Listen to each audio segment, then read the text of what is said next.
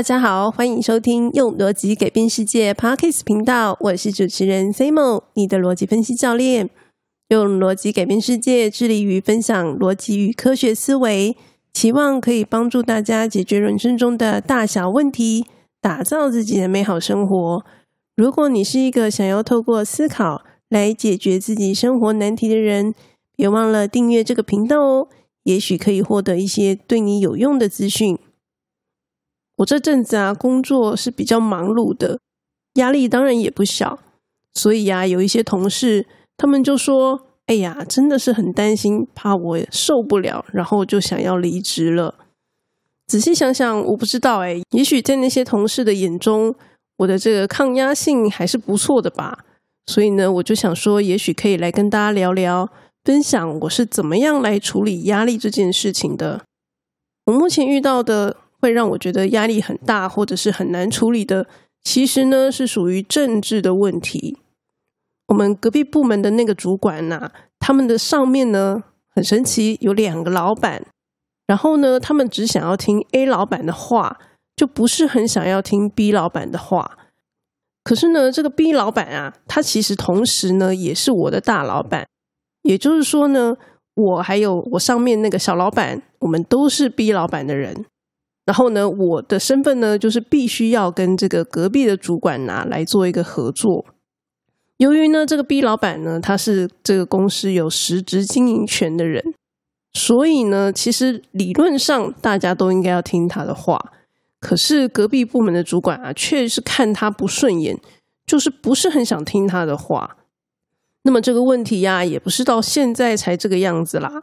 对于那个 A 老板指示的东西呀。就会常常被这个隔壁主管拿来当借口，然后呢，就是拒绝配合 B 老板要做的事情，说：“哎呀，因为 A 老板叫我什么样怎么样怎么样，哈，我现在没有时间，我没有空，我没有办法配合你。”不过呢，其实就是借口而已啦。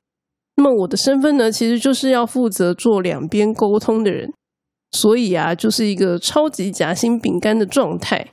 好，就是隔壁部门的主管跟。我们这边 B 老板想要做的事情，他的需求是什么？我必须要在中间做一个沟通的桥梁。那么呢，其实原本啊，我一开始跟隔壁部门相处的是还蛮好的。好，然后呢，好到这个隔壁部门的主管哈，不管大小主管，他们都觉得，哎呀，我干脆就去他们部门好了。好，我就成为他们部门的人吧。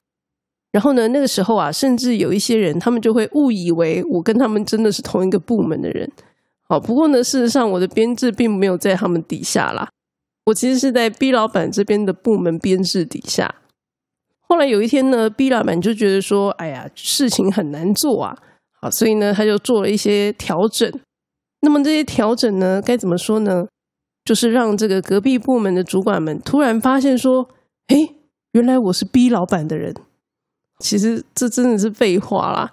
哦，因为其实呢，我之所以会来这间公司上班。我是被这个小老板找去的。既然这个小老板也是 B 老板的人嘛，那我理所当然就会变成 B 老板这一派系的人呐。好，这个是跟我自己个人意志是无关的，就是本来我的身份进去就是这个样子。所以呢，不知道是不是因为这个原因啊，他们可能就心里觉得我背叛他们吧。然后呢，从此之后啊，就有点各种爱理不理，然后不配合这样。那么，身为 PM 的我就会觉得很难做事啊，啊，因为你们就是不愿意配合我嘛。那么前几个月啊，有一次我礼拜五呢要跟这个隔壁部门主管他们开会啊，就要讨论事情。可是呢，因为那个主管们呐，他们之前就表态不愿意配合，所以呢，开会之前的那一个礼拜，我就觉得压力很大 哈，因为他们之前就已经表态不配合了，那我开会就是要他们配合嘛。所以呢，从那个礼拜一开始，就是想到我礼拜五要跟他们开会呢，就觉得嗯有点压力，然后睡觉呢好像也不是能够睡得很好。刚好呢，在那个礼拜的中间呢，有一天我就听到大人的 Small Talk，他的第四百一十二集讲到说，当你遇到消极抵抗的资深员工的时候，主管该怎么样带领团队呢？在他那一集的 Podcast 的重点啊，其实是很简单的，就是呢。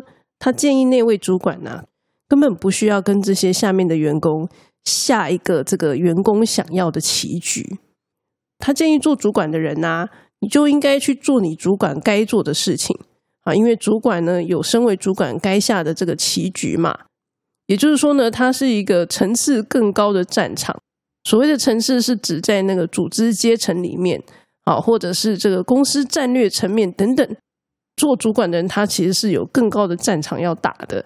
那么，在这个大人 small talk 里面呢，他其实就是建议这个听众啊，不要去管这些他底下的员工到底在想什么，不用陪他们下棋，你去做你自己该做的事情就好了。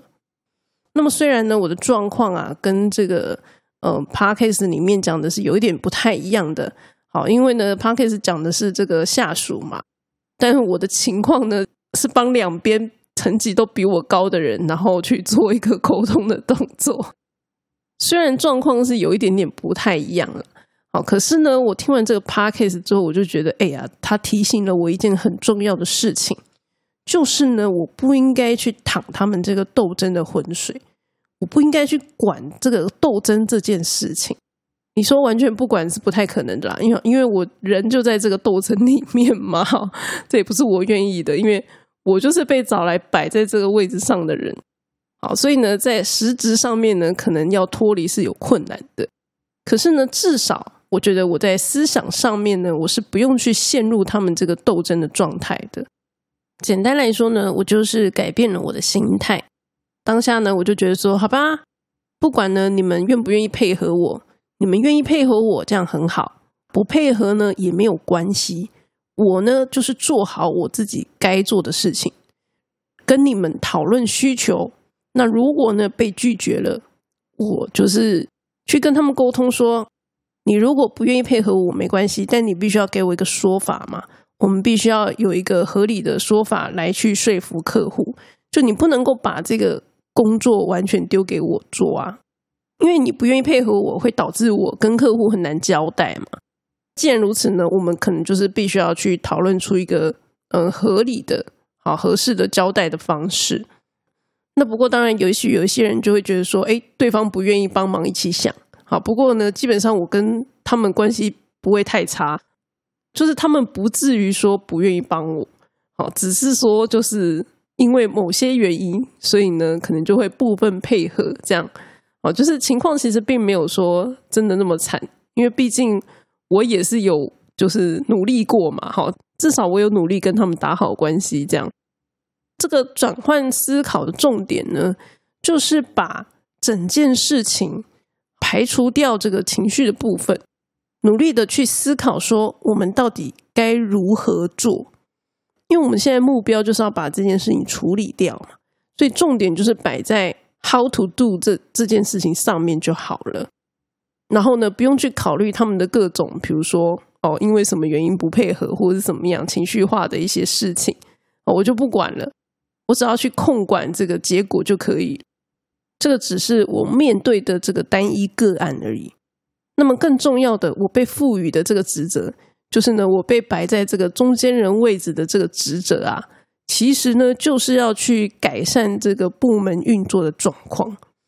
我是从隔壁部门被指派。要去改善这整个部门的状况的，因为说句老实话，没有一个老板喜欢不受控制的员工嘛。好，所以呢，这个隔壁部门不配合 B 老板，那么 B 老板当然是会想要就做一些改革跟调整啊。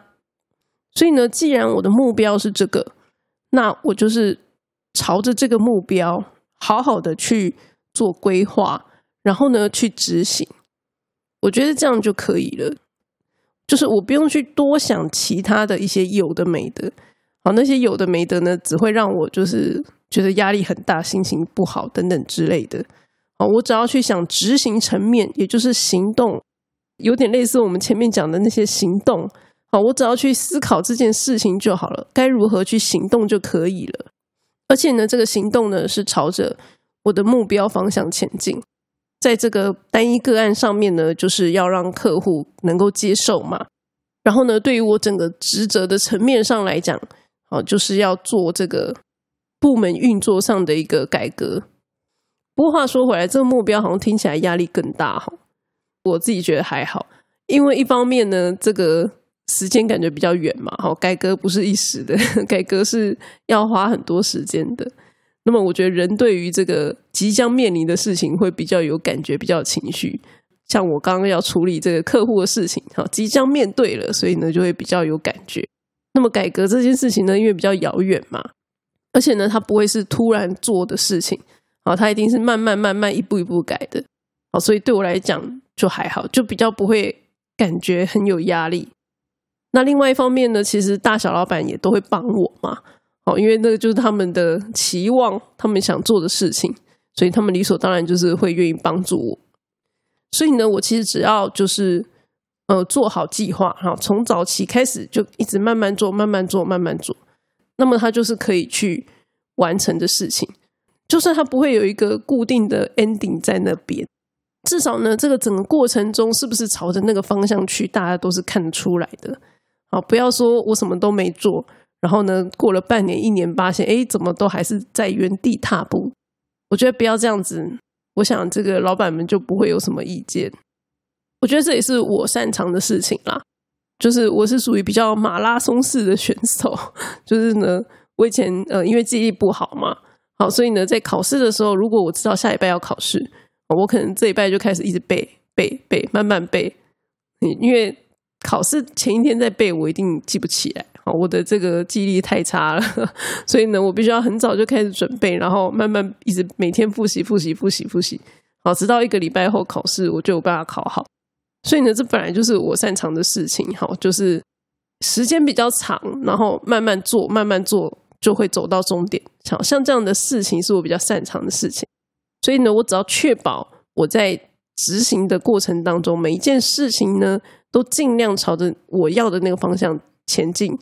啊，我想这样就可以了。就是呢，我把我的整个思想、我的思绪呢，抽离到另外一个棋局上面。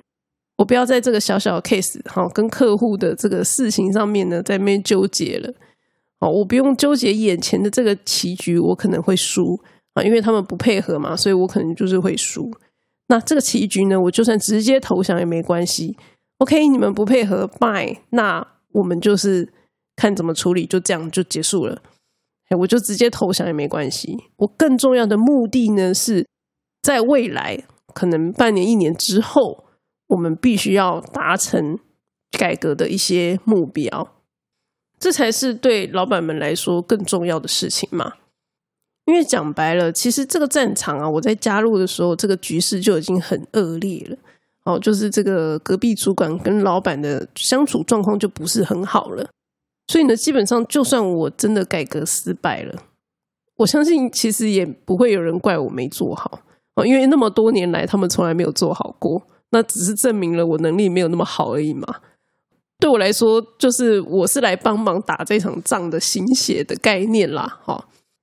而且我们想要做的改革，其实也不是乱改啊，而是我们认为说，哎，其实在外面的世界，这才是正确的做事方式。我们只是要把这个部门过去做事的方式，可能有一些不太对的地方，我们希望把它改成正确的，就只是这样子而已。那什么叫做正确的？就是大家可能多数人过去执行起来是 OK 的，哦，真的可以把事情做对做好的方式，哦，用那样的方式来做事。你也可以把它说，它就是一种方法论。我们只是要去推行这些方法论，把事情做好做对。哦，并不是要去管你这些政治斗争，对我来说那不重要。虽然我必须要去处理它，可是我有一个更大的目标。我更大的目标并不是要去搞斗争呐，我们更大的目标是要去推行正确的方法。哦，这个是有点不太一样的。那其实隔壁部门就很明显呐。哦，当我们提到一些方法论的时候，他们就是会有一点嗤之以鼻，哈，对那些方法论嗤之以鼻。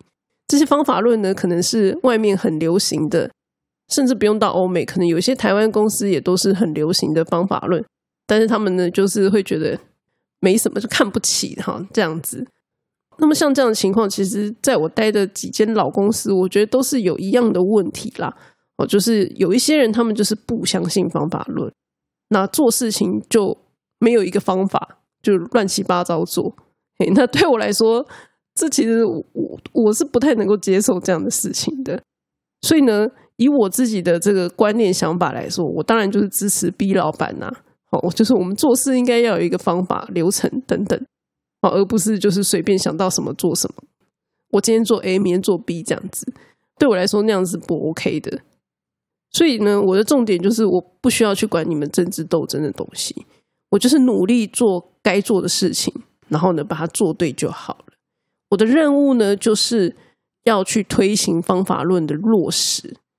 那么以我的立场来说，你觉得我会怕我没有工作吗？其实我不会怕我没工作啊。今天就算好，我这件事情没做好，然后我离开这间公司，我觉得我已经有足够的底气，就是不怕自己没工作。好，再加上呢，其实我是跟老板站在同一边的嘛。基本上你们就是跟老板作对，我觉得才是奇怪的地方吧。哈，这有点像那个古代的地方势力，然后他们就不听国王的话，啊，我就是国王的人嘛，好这样子的一个概念。然后呢，就要去处理这些地方的诸侯 啊，有点这种情形。只是说在古代这种情形还蛮常见的，你可能就觉得还好。在现代的一间公司里面，竟然可以出现这种情形，我自己是觉得还蛮微妙的啦。哈。我不是很能够理解为什么有人可以不听老板的话，好，而且重点是老板要做的事情，我不认为是错的啊，这还蛮微妙的。所以对我来讲呢，这个要做的事情的方向呢是很明确的，而且呢，我认为它的正确性来说是我比较认同的。然后呢，这是我愿意会去做的事情，所以呢，我就觉得没有关系。那其实我就很怕那种，就是老板一下叫我往东，一下往西的那种哈，就是目标不明确嘛，一下东一下西。然后呢，还有我也遇过那种就是在原地发展的，哦，就是没有目标，所以呢，你就是在原地踏步的。那我觉得那种就是更痛苦啊。对我来讲，目前的状态，对，没错，虽然压力很大，可是呢，至少方向是明确的，而且是我认同的。那这样子反而做起事来是比较。呃，我觉得辛苦归辛苦，但是可能你会比较有成就感吧，也许是这样。那其实呢，大家也不要觉得说，哎呀，Simon，你讲的很简单呐，啊，做起来很难。对我也知道做起来很难，但是这其实就是需要练习嘛。我们要练习，学着用不同的视角来看事情。那有的时候呢，我在工作压力很大，或者是觉得自己很委屈的时候。我也是，就是会觉得很难过啊，然后，然后呢，可能就是自己偷偷在角落里面哭这样子。那可是我在哭，对我来讲，那是发泄自己的情绪，把我当下的情绪发泄完。就是我把情绪跟这个我的压力是分开来看的。好，情绪归情绪，OK，我现在有情绪，那我就把它发泄掉，就没事了。我该做什么事情，我的目标是什么，我就还是会去做。就两件事情是把它完全拆开来的，但是很多人不是这样，很多人是把它搞作会，哦，就是会让情绪呢去影响你的这个目标，影响你该做的事情。那这样子的话呢，其实会很难处理这个压力。那我在准备今天的分享的时候啊，我刚好呢看到这个网络上的一个文章，那那个网络文章我不知道他讲的是不是对的啦，他在讲的是那个庄子。他说：“那庄子啊，他是活在一个很无奈的时代。那个时代的人呢，他其实很难改变自己，就是不是很好的一个命运。所以呢，他说啊，庄子的理念就是：如果我们没有办法改变命运也没关系，至少呢，我们可以改变我们的命运观，就是我们看事情的这个视角，我们把视角往上抬升。”啊，用一个更高层次的视角来看我们的人生，来看我们处理的事情，就能够呢，在我们这个无奈的人生当中，却可以活着，然后呢，保持自己一个正常的一个精神能量，哈，而不会被这个现实所击垮。那我不知道这一个文章写的是不是真的啦，哈，因为我没有去研究庄子，可是呢，我看他的那一段话。我觉得跟我今天跟大家分享的概念是有一点接近的哦，就是有的时候有些事情呢，我们觉得哎呀，它好严重啊，该怎么办？好，就像我刚刚一开始这个跟大家分享的嘛，我是因为一个案件哦，跟客户之间的一些处理，然后要跟隔壁部门讨论，所以觉得压力很大嘛。好，可是呢，如果我今天换一个视角，我把视角呢往上抬升到，我现在重点不是在处理你这个单一事件了，我要处理的其实是整个部门的事情。对我来讲，手边的专案是小事，部门才是大事，那才是我应该关注的重点。当我做这样的一个视角切换的时候呢，其实哎，这个专案就变小事，就好像不是那么重要了。就是那个情绪上来讲，就比较不会那么重。那么，其实像这样的一个概念呢，我觉得跟这个民族主义有点像。民族主义呢，它其实就是在操控这种情绪，就是说，哎，我们要为了我们的民族而战，好，甚至呢，你牺牲自己也无所谓嘛。那为什么这些被民族主义控制的人，他可以做到自我牺牲？就是因为对他来讲，有一个更远大的。梦在那边嘛，他的那个梦就是可能我们的民族要变得很伟大，好等等之类的，就是他的视野是往上抬升的，导致呢，他甚至愿意牺牲自己的性命，对每一个人来说最重要的性命，他都愿意牺牲，然后去完成那个更大的梦想，有点类似这个概念。好，那只是说我们做的事情没有那么夸张，然后也不是要叫大家去牺牲自我，好，不是的，而是呢，在我们看事情的视角当中。